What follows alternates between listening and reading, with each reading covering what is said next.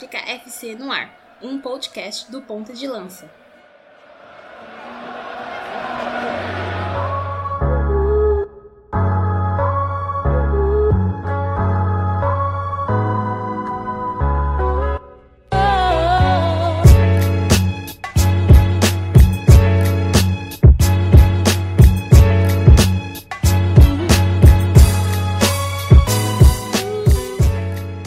Salve galera, nós somos o projeto Ponta de Lança e nós chegamos já no nosso sexto episódio do Mama África FC em 2020. Eu sou o Luiz Fernando Filho, um dos membros do projeto e hoje a nossa pauta é uma pauta muito interessante, muito discutida por nós em off e fora aqui do nosso podcast, que é a geração promissora de Angola, inclusive a parte dela esteve aqui no Brasil durante o ano passado, durante o Mundial Sub-17, e a gente vai tentar aqui neste episódio desmembrar essa geração promissora de Angola, também fazendo aí um debate uh, bastante aprofundado sobre a seleção de Angola num contexto geral. Antes da gente começar o nosso EP, eu peço para que vocês nos sigam lá no Medium, medium.com.br arroba Ponta de Lanca, por onde a gente produz textos semanais, diários, né, sobre futebol e jogadores africanos. Então, para quem nos segue já no TT, lá no Twitter, no arroba Ponta Lanca, quem quiser uh, ver algum texto nosso que perdeu de alguma produção nossa no Twitter, pode chegar lá no nosso Medium e pode conferir todas as nossas threads sobre futebol de jogadores africanos, estão todos lá no Medium. Também nos sigam no Spotify, Castbox, Anchor e também no Deezer, além do Google Podcasts e demais agregadores para nos ouvirem lá uh, os nossos últimos EPs do Mama África FC. Eu tenho que lembrar que esse mês de maio é o mês que a gente completa um ano de projeto, é um mês muito importante.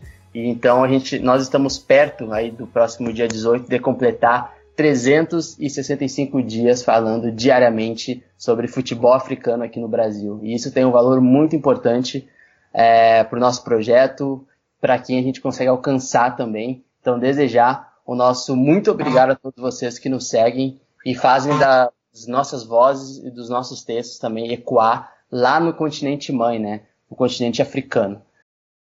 Você confere agora a segunda parte da nossa conversa com o jornalista Luquene Lemos e o treinador da Academia de Futebol de Angola, Mário Catala, sobre o contexto da construção do futebol angolano ao longo do tempo e as perspectivas para o futuro dos palancas negras.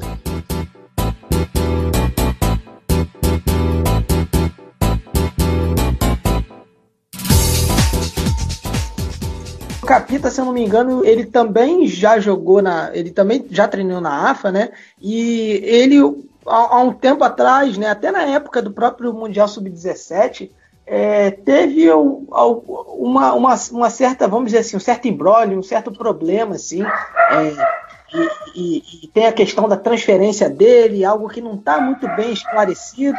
O que, que, vocês podem contar aí dessa história do Capita, é, é dessa transferência dele, dessa saída, é, como se deu, como é a relação do 1 de agosto nisso. O que, que vocês conseguem esclarecer para a gente desse caso aí do Capita, contar dele? Em relação a essa situação do Capita, ele, a sua formação inicial é feita na AFA. O Capita começa nas escolinhas da AFA, depois vai para o escalão de iniciados, juvenil, e depois há uma situação que ele passa para o 1 de agosto. No 1 de agosto ele faz menos de um ano pela qualidade, ele vai ascender para o escalão de. E precisamente no ano em que ele haveria de se estrear no campeonato principal, não é? Refiro-me no Girabola, aparece o interesse dos outros clubes a nível internacional.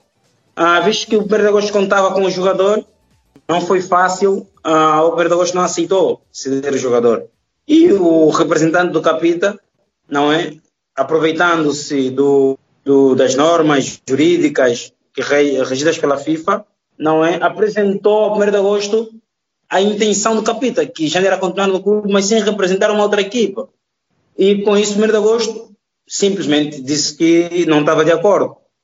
Enquanto o Capita fosse jogador do 1 de agosto e tivesse a viver aquele problema, o menino não, não, não comparecia nos treinos.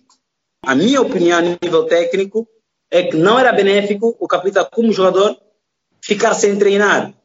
O importante é que te, deveria se resolver o problema e ele deveria voltar a treinar o mais rápido possível. ficou alguns tempos fora dos campos, sem poder treinar, sem jogar, etc, etc. Mas depois a situação foi resolvida. O capitão foi para Portugal. Ah, clube agora esqueci. Me lembra do clube, Lucano? Uh, se bem me lembro, foi para o Trofense. Trofense, acho que é Obrigado. Isso. Exatamente. Foi para o Trofense de Portugal. A transferência para o Trofense de Portugal, exatamente. Obrigado. E passado algum tempo começou a jogar. Mais tarde, recebemos a resposta da FIFA e a informação que chegou aqui em Angola de que o 1 de agosto ganhou a razão do tribunal e de que o capitão teria que pagar 200 milhões de kwanzas ao 1 de agosto. Ah, dali para cá já não há tantas informações acerca desse caso e é uma situação que gerou algum imbróglio a nível do futebol nacional. Sim, de facto gerou, não é? Porque estávamos a falar de um jogador promissor, um jogador que cuja formação também era questionável, não é? Porque ele começa na AVA e ainda na fase de formação vai para o 1 de agosto e é precisamente nessa oportunidade que ele tem de ascender a equipe sênior. Ele, inclusive, ascendeu. O 1 de agosto estava a contar com ele para esta época. Estava inscrito e foi convocado para um dos jogos, que não chegou a comparecer, não chegou a realizar, não chegou a fazer nenhum jogo oficial pela equipa A do 1 de agosto. É? Porque apareceu essa proposta e acredito que o empresário sugeriu para que ele não, não representasse de forma oficial a equipa sênior do 1 de agosto, uh, para não dificultar o processo de transferência. Pronto, penso que é tudo o que eu tenho a dizer acerca do caso Capita. Foi uma, uma situação que gerou muito, muita tinta, muita tinta sobre a folha.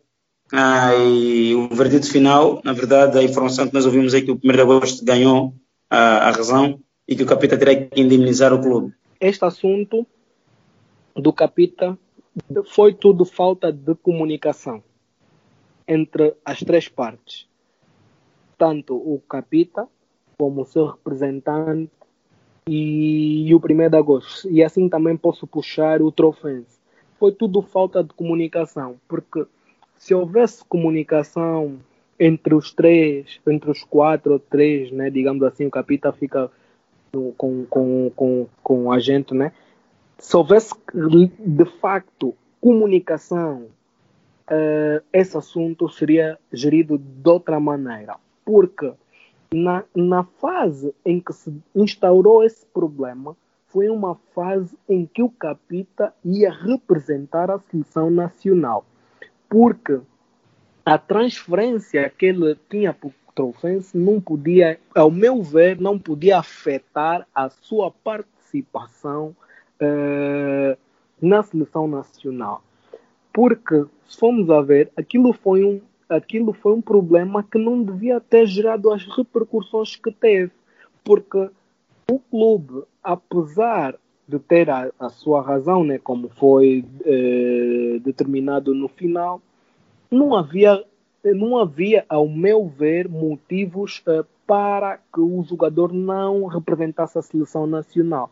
Agora, se, se o clube quis castigar o, o jogador, uh, o rigor e etc., epá, tudo muito bem, é o clube, é, eles acham que deviam agir assim, mas uh, na minha opinião o capitão tinha todo o direito de, de seguir e representar a seleção, porque eu acho que nenhum clube pode proibir o atleta de representar a sua seleção nacional. Acho que isto é um ponto muito importante.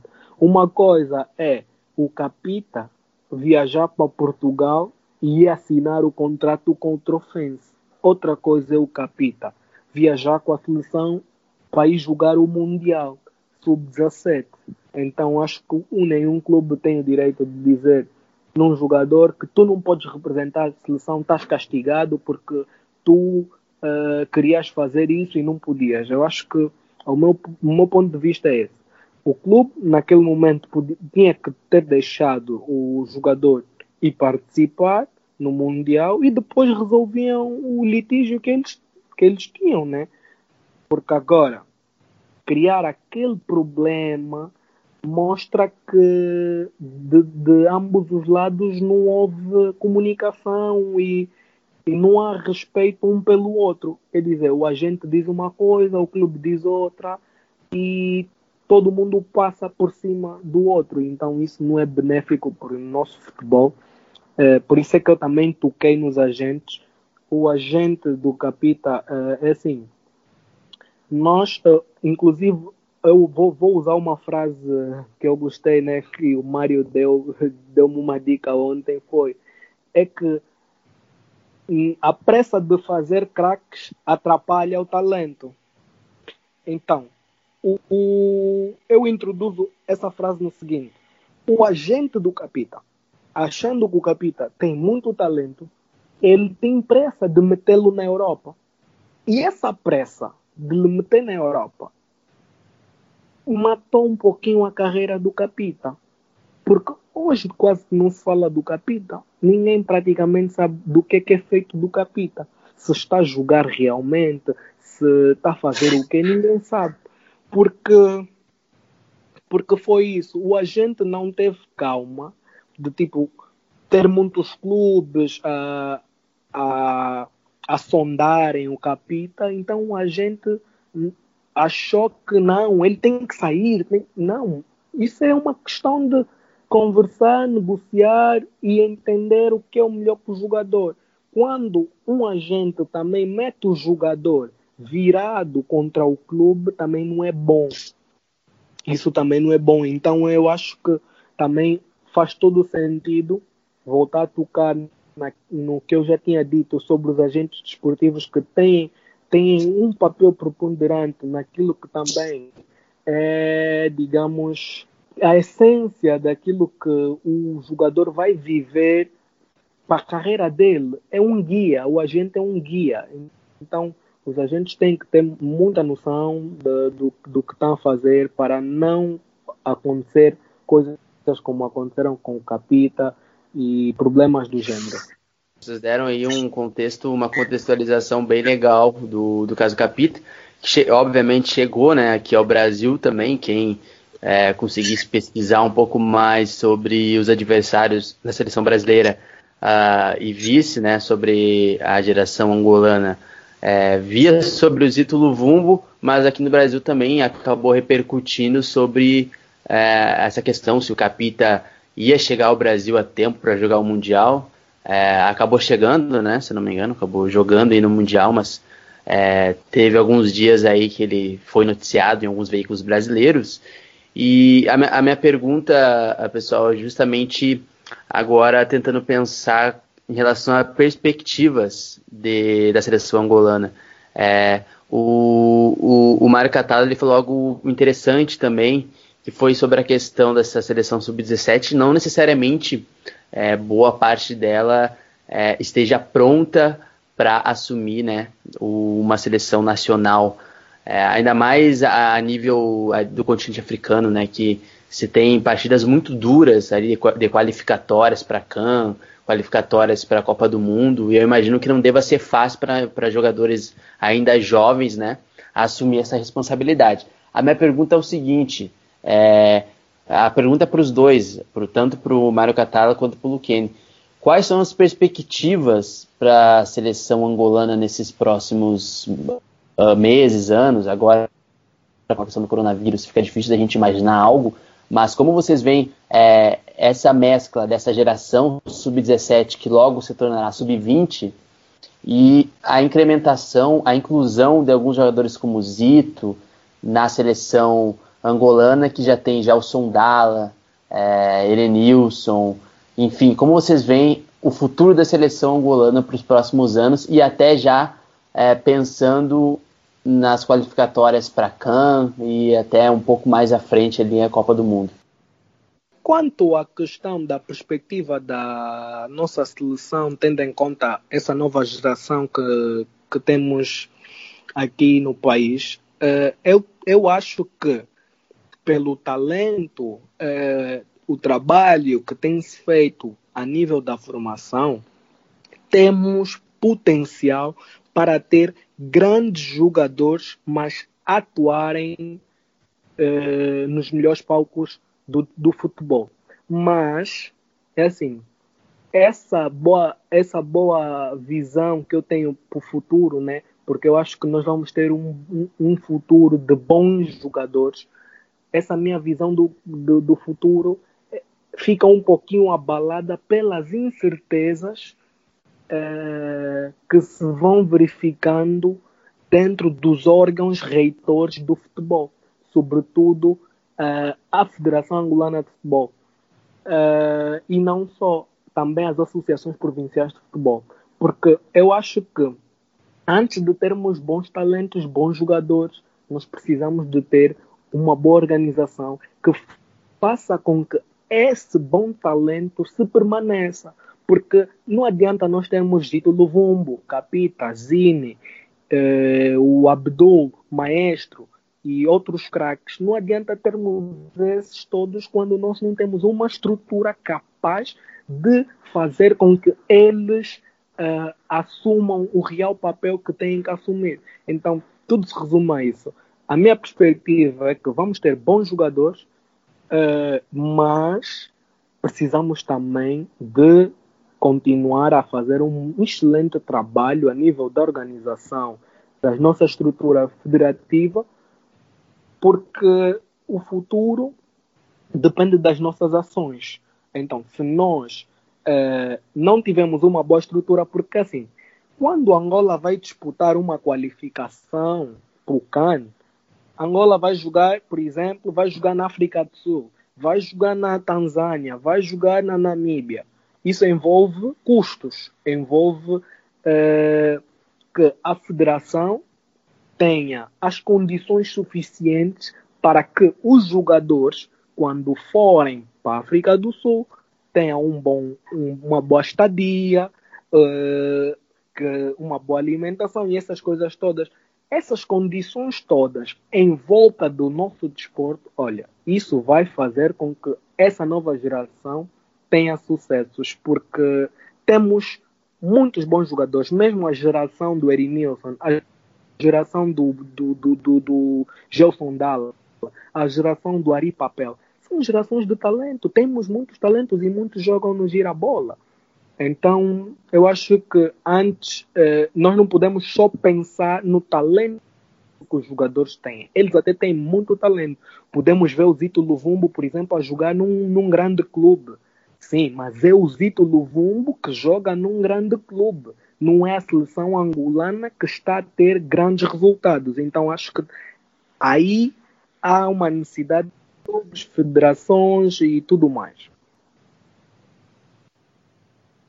A minha opinião é a seguinte: as perspectivas não é para a seleção de Angola, de uma forma específica, e para o futebol angolano, na minha opinião, são baixas, principalmente a curto prazo.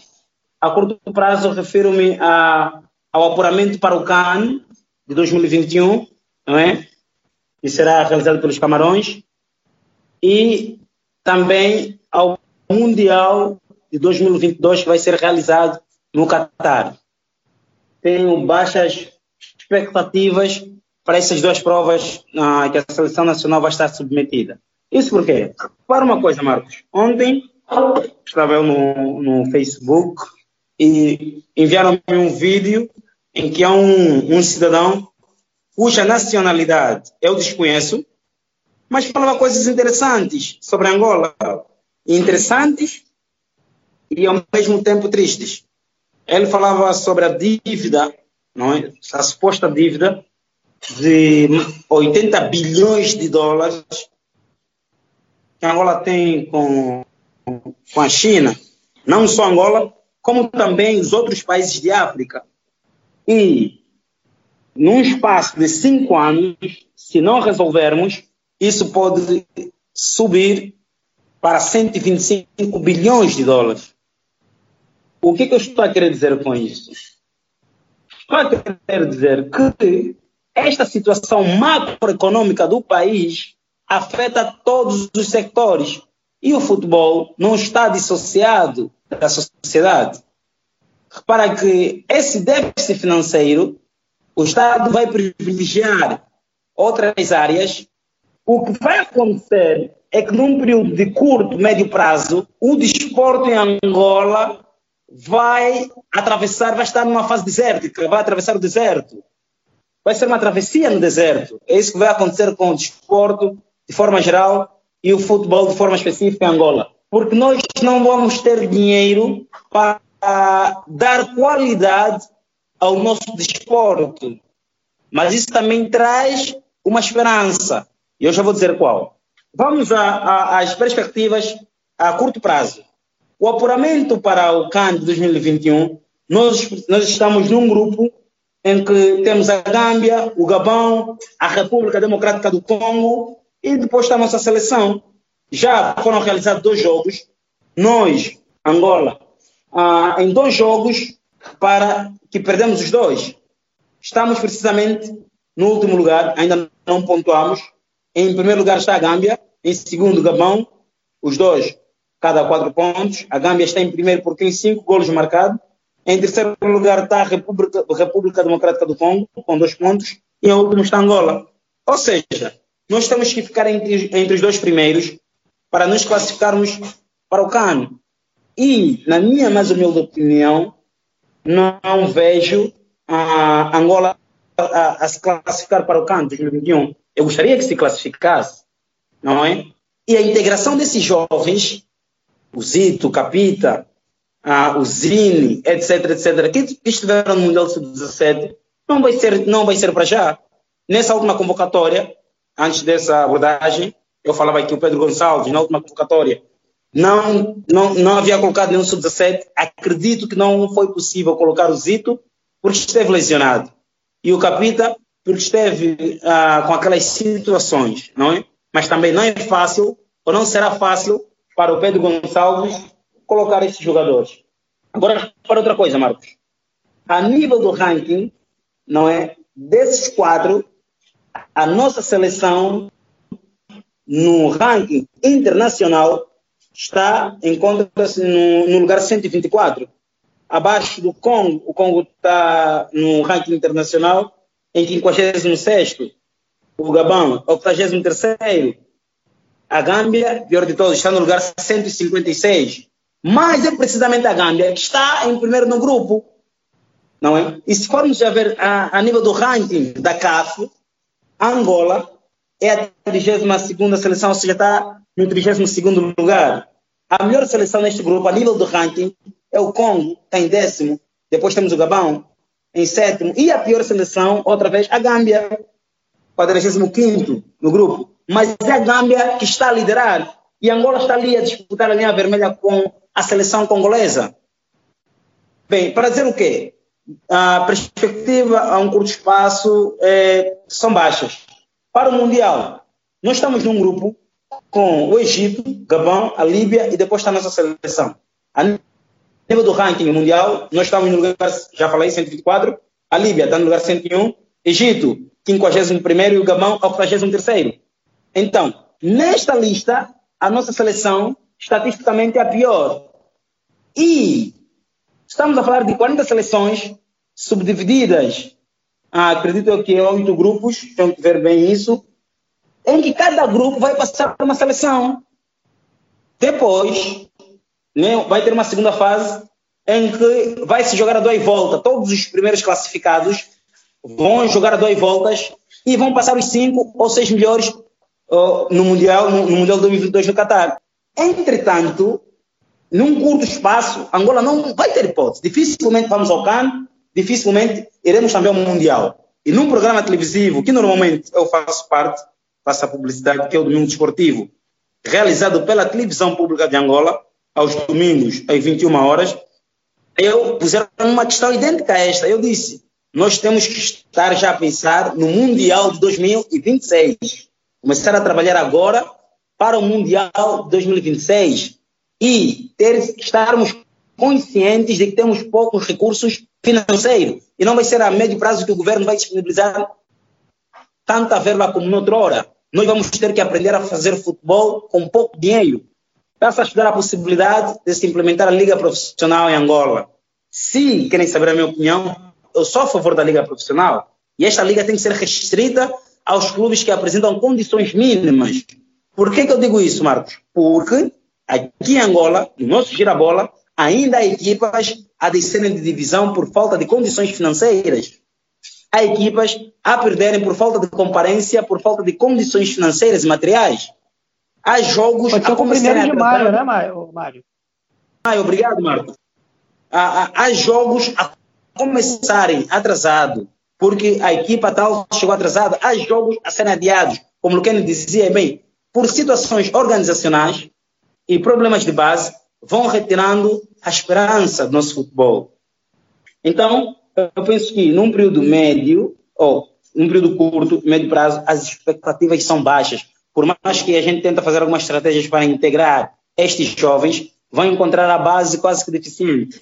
E, se formos analisar nos jogadores que tivemos nos sub-17, os grandes destaques foram os avançados. Refiro-me ao Capita, refiro-me ao Maestro, que era um médio, que é um médio, refiro-me ao próprio Zito. São jogadores, ah, digamos assim, da linha da frente. Porque uma seleção não é só feita da linha da frente, nós estamos a falar num todo. Temos que nos preocupar com a baliza. Como é que estivemos a nível dos guarda-redes? Como é que está a formação de guarda-redes em Angola? Como é que está a formação dos centrais, dos médios e dos avançados em Angola? E depois, Luquene, falaste sobre a transferência do jogador africano para a Europa de forma geral. Eu tenho uma opinião diferente relativamente a este ponto. Eu sou da opinião, e visto que o jogador africano tem a sua forma própria de ser, de estar em campo, nós temos que primeiro potencializar nossos campeonatos e depois encorajar o desportista a continuar no seu próprio país. Nós temos que melhorar o nosso campeonato a nível interno, a nível nacional, melhorar o campeonato a nível africano, refiro-me à Liga dos Campeões de África, refiro-me à Taça das Confederações de África. Nós temos aqui apetrechar os nossos campeonatos, pagar bem os jogadores, fazer com que eles sintam-se valorizados a nível de África, para que eles fiquem aqui. Por exemplo, Marcos, assim, abrindo um, uma visão a nível de África, repara que normalmente os jogadores que ganham o título de jogador africano, eles nem atuam em África. Penso que o último foi o Sadio Mané. O Sadio Mané não foi conhecido por jogar em África. Ele é conhecido por jogar na Inglaterra. Uhum. O Mohamed Salah é conhecido por jogar na África, é conhecido por jogar na Inglaterra. E tantos outros jogadores africanos que ganharam esses prêmios não são conhecidos por jogar em África, mas sim por jogarem na Europa. Então, eu penso que esse prêmio não é real. Nós estamos a falar do melhor jogador. Dizem que é o melhor jogador africano, mas o que nos interessa não é o africano que desponta na Europa, é o africano a brilhar em África. É o angolano a brilhar em Angola. Isso é que, de facto, temos que. Ou vamos ter que criar aqui dois prêmios: os, os africanos de África os africanos estão na Europa para ver se vamos estimular aqui a competição e vamos dar uma outra visibilidade ao futebol africano. Então, nós temos que organizar sim uma liga aqui em Angola, nem que tivermos cinco equipas. Vamos fazer dez voltas, vamos fazer quatro voltas, cinco, seis voltas, mas não, não teremos problemas de desistências no meio do campeonato, atrasos, ah, falta de pagamento salarial dos jogadores, não teremos esses problemas de organização. A nível organizacional. Obrigado, Luquene. Pagamento aos árbitros, etc, etc. Não teremos esses problemas básicos. E a Liga vai criar condições para ter vida própria, para ser independente face às verbas que o governo disponibiliza para o desporto em Angola, porque o nosso desporto, de forma geral, é sustentado pelas verbas dadas pelo governo. Nós temos que criar uma independência e muitas das vezes os problemas do futebol não são causados pelo futebol, nós aqui em Angola, e acredito no Brasil vocês ainda têm, ainda temos o problema da, da falsificação de roupas, calçados, materiais. Repara Sim. que o 1 de agosto, o Petro e outros clubes quase que não lucram nada com a venda de bilhetes e a venda de material desportivo. Por quê? Porque há cidadãos de outras realidades que pegam uma t-shirt original dos outros clubes, fazem réplicas, cópias e vendem a baixo preço. Não posso fazer uma abordagem sobre perspectivas sem ter em conta tudo isso. Quando nós melhorarmos a nossa base, como quer dizer muito bem, a nível organizacional, quando melhorarmos, eu, ali o meu horizonte de esperança também vai se expandir. Vai se expandir, podem acreditar.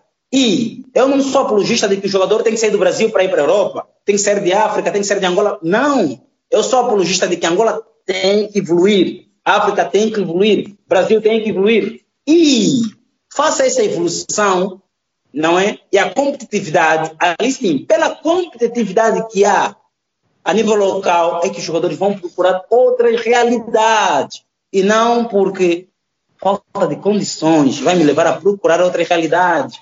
porque eu acho que têm capacidade para ganhar mais e não são valorizados, porque têm capacidade para jogar no terreno.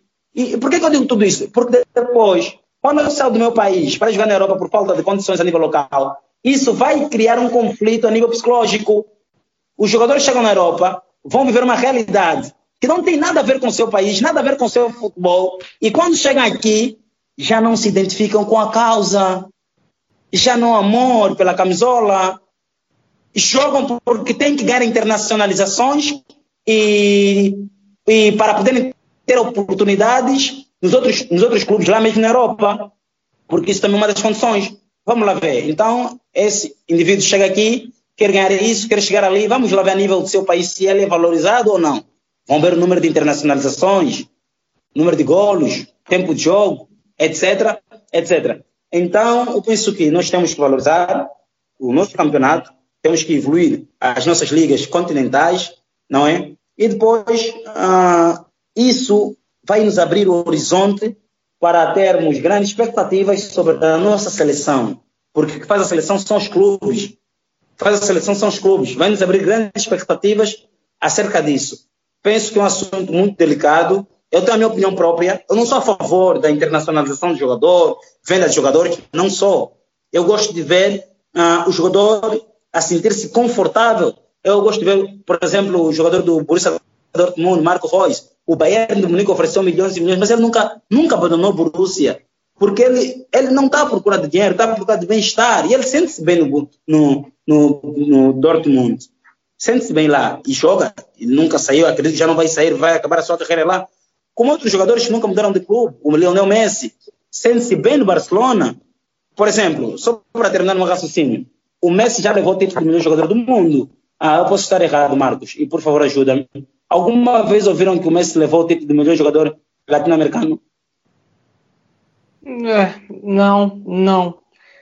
Obrigado. Não. Por quê? Não. Porque, porque na, na, verdade, o Messi é um jogador feito na Europa. O Messi é um jogador feito na Europa. Ah, Ele nem jogou por aqui. aqui.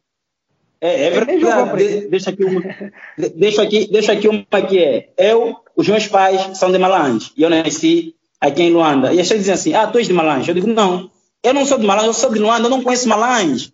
De Malange são os meus pais, eu não tenho nada contra Malange, mas eu não conheço, eu nasci em Luanda e sou de Luanda. Porque eu cresci, desenvolvi, tenho os hábitos e costumes do luandense. Perfeito. Então, assim, a gente é, é uma verdadeira aula é, que vocês estão dando aqui para gente, pra, não só para nós dois aqui, eu e Luiz, mas também para o nosso ouvinte brasileiro em geral, né, que, que vai estar vai tá, é, ouvindo esse, esse conteúdo aí agora e com certeza aprendendo muito. Eu queria só antes da gente de eu, de eu ir para o próximo ponto aqui, é, só contextualizar para o nosso ouvinte né, o seguinte: é, Malange, você falou de Malange aí, é uma, é uma cidade em Angola, é, e ela. É, ele, ele, fala de Luanda, né? Luanda é a capital de, de Angola. É, Malange não é na, na, capital, por exemplo. Malange é a capital da província de Malange, o que equival, é, seria equivalente aos nossos estados aqui, né? Eles chamam de províncias lá em Angola. Aí só deixar essa, esse, fazer essa, esse esclarecimento, vamos dizer assim.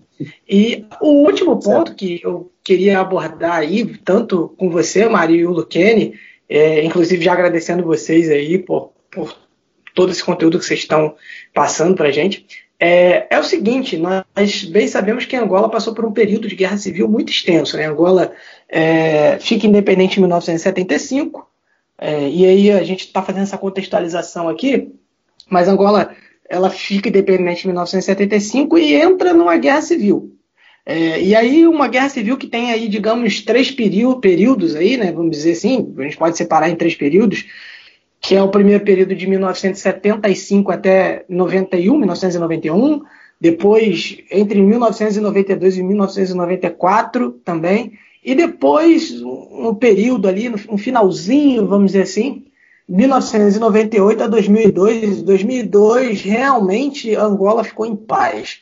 E aí, independente do lado que, que venceu a guerra civil, enfim, é, a guerra civil ela traz é, impactos muito é, ruins para a população em geral. né, para a sociedade de qualquer país. Né? E, e com Angola não foi diferente. E a gente vê alguns desses reflexos na sociedade.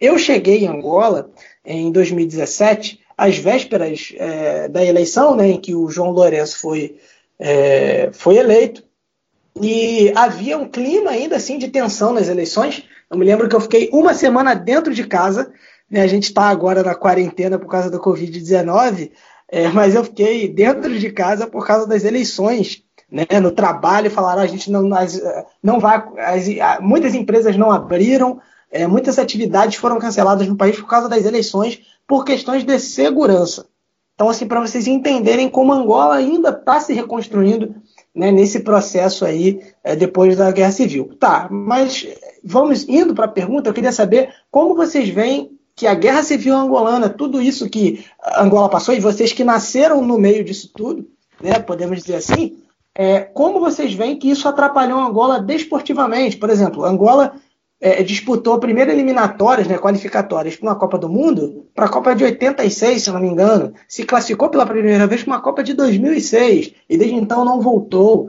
Né? Então, assim, como vocês veem, vocês acham que Angola poderia ter participado de mais cães, de mais Copas do Mundo, se não tivesse passado por esse processo? E se vocês acham que esse processo de fato atrapalhou e como atrapalhou?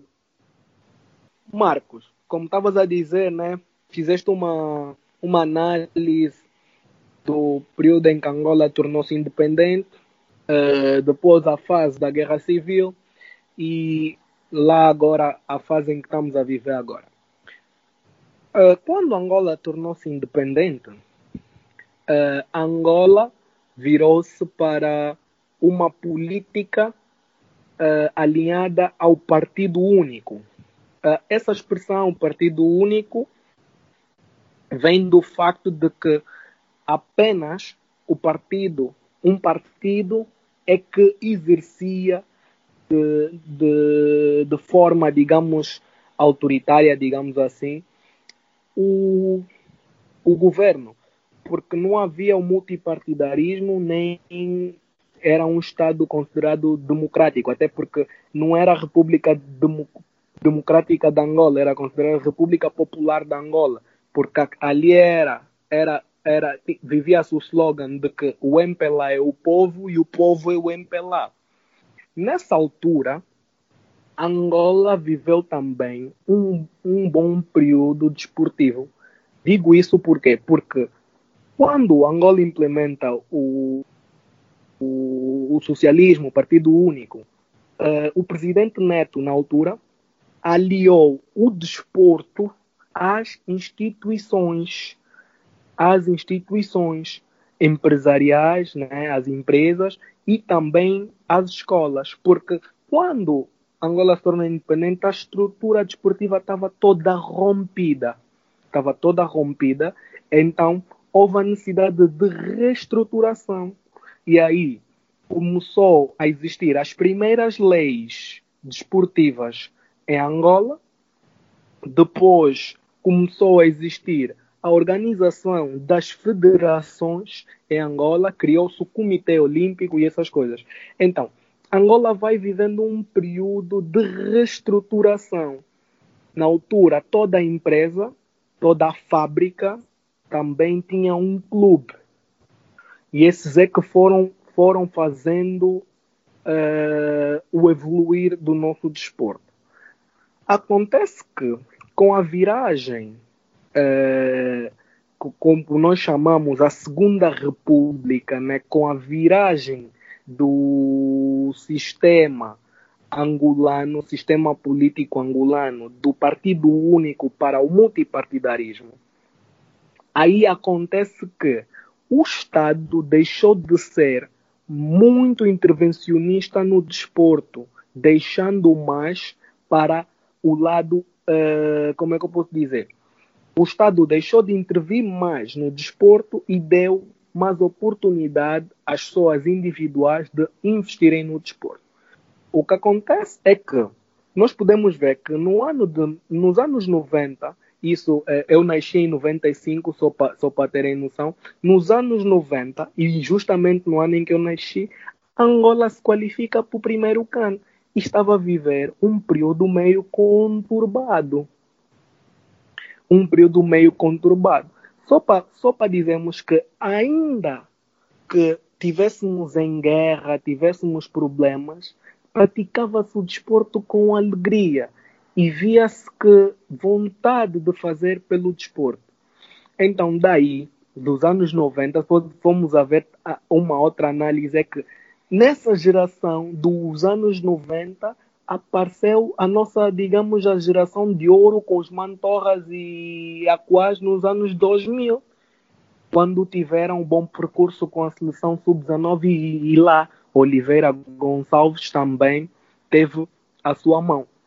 Então, o que é que acontece?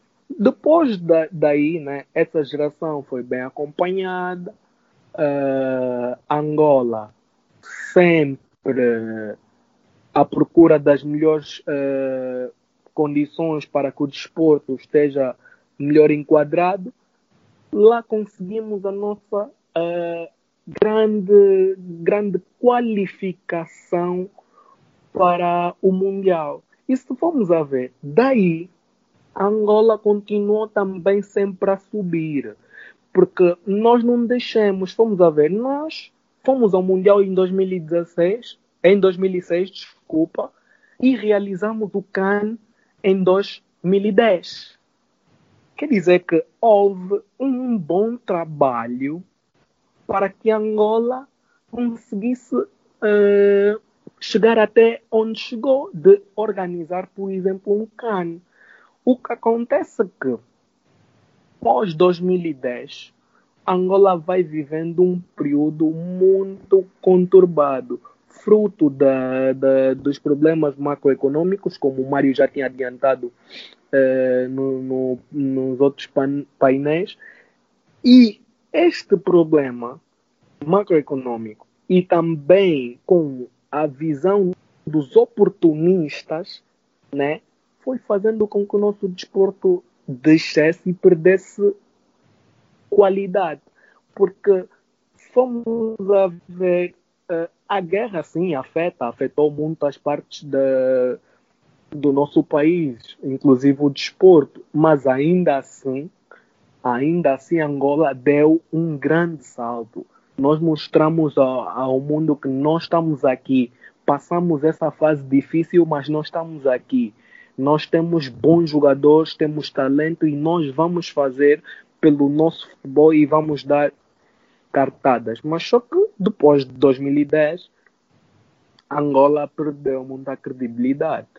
Fomos perdendo muita credibilidade. Fomos a ver uh, se eu tiver errado, o Mário corrige-me, porque agora não tenho, não tenho em mente os anos, mas sei que no período 2000, 2000 a 2010, uh, eh, nós tivemos o Petro de Luanda, o 1 de agosto, mas sobretudo o Petro de Luanda a fazer bons resultados a nível da Liga, Liga dos Campeões.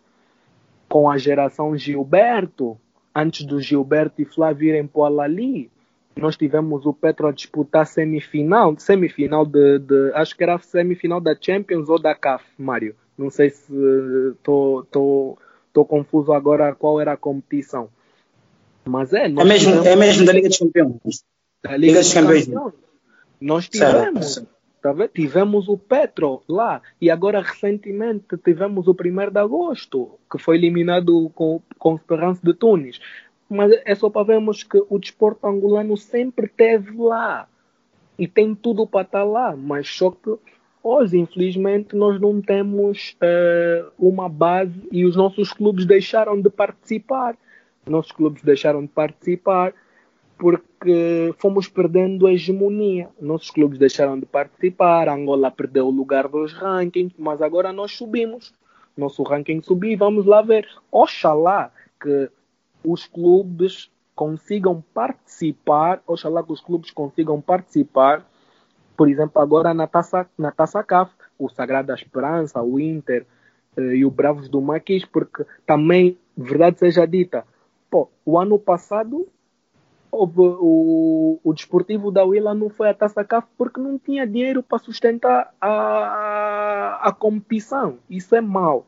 Então, nós podemos resumir que muito dos problemas vividos uh, no nosso desporto, sobretudo o futebol, é fruto da, da, da economia, fruto das finanças que não têm sido favoráveis e só está assim, as finanças só estão assim pela má gestão, porque em termos de talento e essas coisas todas, nós temos poderio para estar em cima.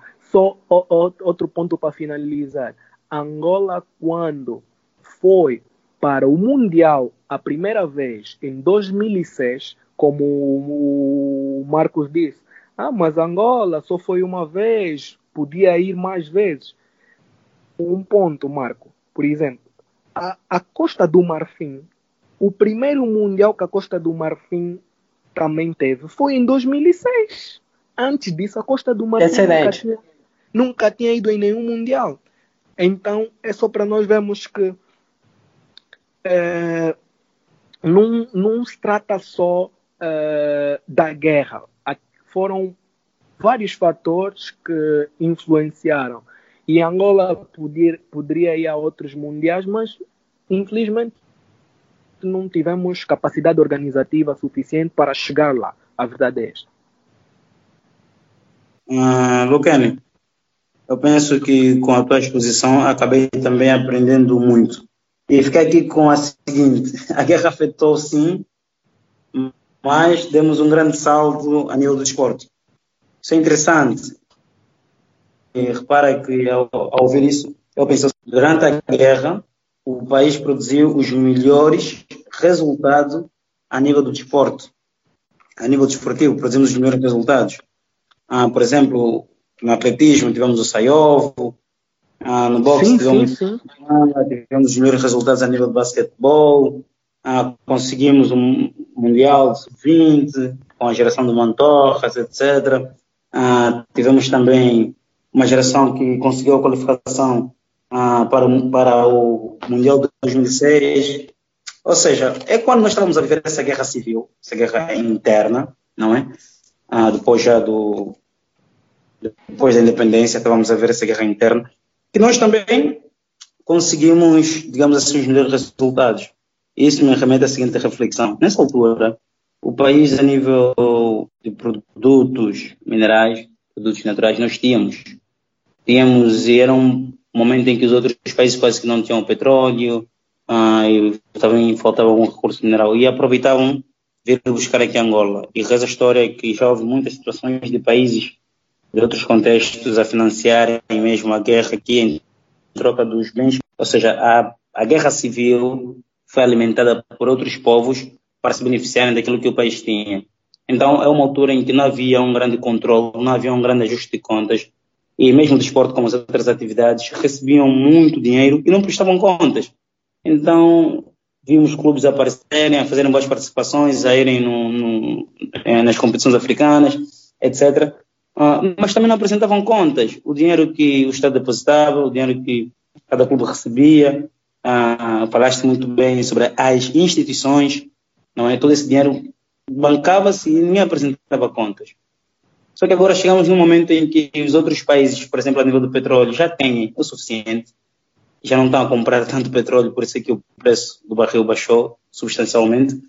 Aí isso vai também acarretando alguma dificuldade, porque durante muito tempo nós vivemos da produção e da venda de petróleo, não é? Agora estamos a tentar massificar, estamos a tentar diversificar a economia, mas estamos no princípio desse processo e durante algum tempo estamos com baixas expectativas em relação à macroeconomia nacional. Mas esse é um, é um assunto que prejudica, é um assunto que está relacionado com o futebol, mas eu não sou um expertise nessa matéria para, para, para falar sobre isso. O Luciano já falou muito sobre isso, esteve muito bem, não é?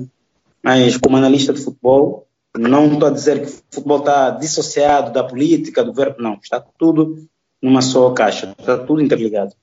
a minha opinião é a seguinte: a guerra afetou, o já disse muito bem, a guerra afetou os contras, mas é, é possível, é possível nós fazer um futebol, um desporto diferente, pois é possível nós colocar os pés bem assentes no chão e dizer assim, com o que nós temos, com aquilo que nós somos, que tipo de desporto nós podemos fazer, profissional ou amador. Se for para fazer profissional, Vamos fazer no esporte provincial ou regional? Ou seja, temos que fazer aqui um monte de reflexões, porque nós temos, temos 18 províncias, mas o futebol não se joga nas 18 províncias de Angola. Eu acredito que é na províncias que não sonham em ter o futebol. O que se eu estiver errado, diga-me, já ouviste porventura algum clube no Cunene? Que existe algum clube no Cunene? A pensar em não, participar no Girabola? Ou seja, temos 18 províncias. Tem razão. Obrigado. Temos 18 províncias, mas o futebol não se joga uh, em toda a extensão territorial. Então temos que rever nosso desporto, temos que rever nosso futebol, nos adaptar com o que nós temos, poder fazer o melhor, não é? E de uma vez por todas, está em causa a formação do cidadão nacional. Quando a formação do cidadão nacional for, nível, do cidadão nacional, a nível local, for qualitativa, ali sim, acredito que nós vamos ter bons resultados também a nível de futebol. De uma vez por todas, é importante percebermos que nós temos que apostar no potencial humano. Outra hora apostava-se no potencial natural, petróleo, etc. Não, agora está na hora de, de apostar nas pessoas. E são as que vão mudar isso. São as que vão mudar o país. E apostar nas pessoas passa por termos uma formação local de qualidade, saneamento básico próprio e, de, de facto, a nível dos seres humanos, não é? a saúde acima da média, tudo isso. Quando essas coisas melhorarem, o futebol também vai se beneficiar disso. Por quê? Porque o futebol é subproduto do desenvolvimento social. Se um país, por exemplo, nesse momento, grande exemplo que nós estamos a viver a nível mundial, a Covid-19, nenhum país, entre aspas, está a praticar futebol. Por quê? Porque, em primeiro lugar, está a vida. O governo tem que priorizar a vida, temos que comprar máscaras, temos que comprar os ventiladores, etc., etc. O que implica dizer que, em situação de vida ou de morte, o futebol vem em terceiro lugar, em quarto lugar. O futebol beneficia-se do desenvolvimento humano, que são os seres humanos que praticam futebol. Então, uh, nós, a minha geração, digo a minha, do Luquen, de facto ainda fomos ligeiramente afetados pela guerra, mas temos que esquecer o mais rápido possível, o mais rápido possível essa situação da guerra e começar a olhar para frente. O que podemos fazer com, com pouco dinheiro para melhorar, porque nosso país já, este, já teve muito dinheiro. Agora Agora nem tanto, porque desvalorizou-se o Kwanza, houve quebra do, do preço do barril de petróleo, estamos numa fase em que começamos a aprender a diversificar a economia. Então, digamos que Angola está a renascer, está a renascer, não é? Vamos ter que aprender, vamos ter que estudar bastante e vamos ver que está daqui a 20, 30 anos voltaremos a ter uma conversa idêntica e diferente. O que, é que a Angola fez para ganhar esse Mundial, para ganhar o CAN, para ganhar a Liga dos clubes angolanos para ganhar a Liga dos Campeões, etc, etc. Espero que daqui a alguns anos uh, o painel seja já com esses tópicos. Olha, pessoal, eu posso dizer para vocês que foi uma aula esse episódio. Debater essa questão da geração angolana, né, com a questão, como vocês bem disseram mesmo, que acaba refletindo é, na sociedade e que é um, assim como aqui no Brasil, mas acredito que na Angola muito mais essa questão entre futebol, política, em algum momento ela acaba ela, ela acaba se chocando e tem conflitos aí, como aqui a gente tem, mas cada um com suas peculiaridades, né? É, então vou me despedindo de vocês. Não queria, mas terei que me despedir. Primeiro eu vou começar me despedindo com o Marcos. Marcos, acho que foi uma aula pra gente, né? Ainda mais pra ti, que é o, o, o cara que produz aqui no, no Ponta de Lança sobre o futebol angolano, é, quem nos atualiza sobre tudo que envolve Angola, e eu acho que a gente cumpriu nossa missão, né? Sim, cara, eu tô, tô, tô feliz da gente ter feito, feito esse episódio e da gente ter convidado as pessoas certas para fazer.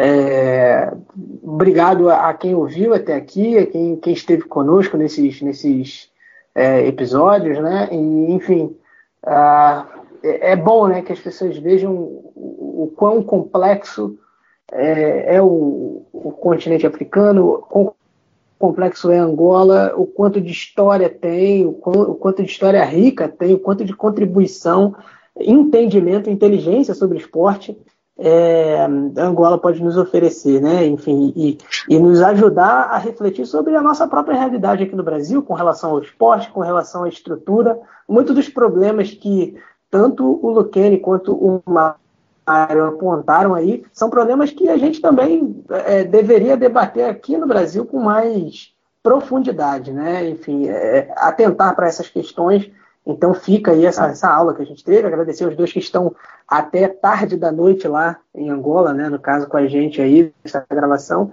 e pedir né, para que vocês é, continuem seguindo a gente aí nas redes sociais, é, nas produções que a gente tem feito, uh, falando conosco, sugerindo pautas também, estamos abertos aí, e acompanhe a gente nesse aniversário, esse mês de aniversário aí, que vem muita coisa boa, muita coisa interessante, muita novidade pintando aí, é, para os nossos pontas de lança. Beleza, galera? Então, um grande abraço, um grande abraço e agradecimento aí ao Luquene e ao Mário, e nós nos vemos aí num próximo episódio.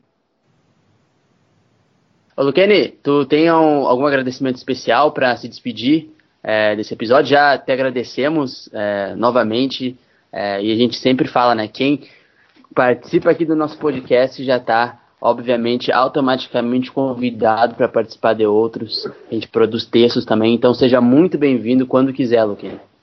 Yeah, muito obrigado vocês, Epa, é um carinho imenso que, que acabo por ter por vocês, porque ser convidado para abordar temas sobre esses para uma realidade né, diferente da nossa, que é a brasileira, é um privilégio, né? Então, eu agradeço a vocês e também uh, agradeço né, ao Mário né, por ter aceito o convite, né? E espero, espero estar com vocês nos outros, nos outros podcasts, porque a malta está aqui e vai colaborar sempre, né? É de, é de futebol que a malta ama. Perfeito, Luquene, muito obrigado. E, e, para o Mário, Mário Catala é um. Cara, é, é uma honra também para a gente poder contar é, com um profissional desse nível. Eu acredito que esse episódio, ele para quem está ouvindo, vai servir bastante, principalmente aqui para o pessoal do Brasil, para olhar também para os profissionais que fazem futebol é, dentro do continente angolano e que eu não tenho sombra de dúvidas que nos próximos anos as próximas gerações é, terão sim é, referências como Mário Catala também, que acaba contribuindo com o futebol do país e a gente aqui do Ponta de Lança só agradece, cara. Muito obrigado pela participação.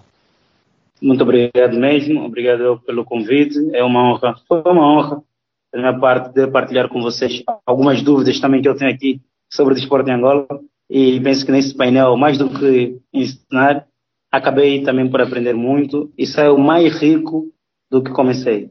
Obrigado e estou aberto e disponível para futuros convites.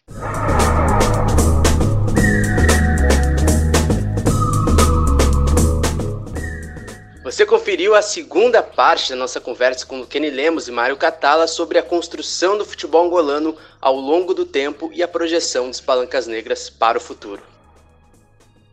Então, assine aí nas nossas principais plataformas de podcasts e não perca o Mama África FC. E lembre-se, ponta de lança, paixão por usar. Você ouviu Mama África FC, um podcast do Ponta de Lança.